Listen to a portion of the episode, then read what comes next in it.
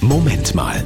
Mit einem Beitrag von Pastor Dietrich Kreller aus Hamburg für die Evangelische Kirche. Der tut nichts, der tut nichts. Es kommt in der deutschen Sprache auf die Betonung an, ob ein einfacher Satz zum Vorwurf wird oder eine Bedrohungslage entschärft. Zunehmend wird Nichtstun erzwungen oder freiwillig auch als Bedrohung empfunden. Nichtstun gilt als verdächtig und schädlich. Andere Worte für Nichtstun wie Untätigkeit oder Faulheit machen dies deutlich. Und selbst diejenigen, die dies nicht freiwillig tun, geraten unter Generalverdacht.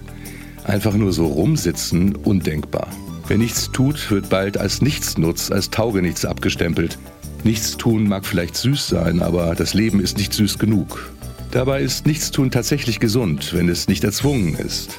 Unser Hirn muss ab und zu abschalten können, um all die Eindrücke, die auf uns einwirken, verarbeiten zu können. Einfach nur rumsitzen, einfach nur in die Gegend gucken, einfach mal nichts wollen und planen. Dieser Leerlauf im Kopf ist also lebenswichtig und einfach mal irgendwo dumm rumsitzen, ohne gleich aufs Handy zu schauen, eine echte Herausforderung.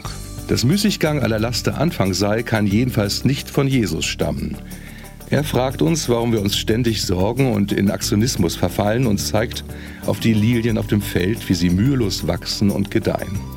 Ich muss also nicht nervös an der Pflanze ziehen und zupfen, damit sie wächst und schön wird. Das war ein Beitrag von Pastor Dietrich Kreller aus Hamburg für die Evangelische Kirche.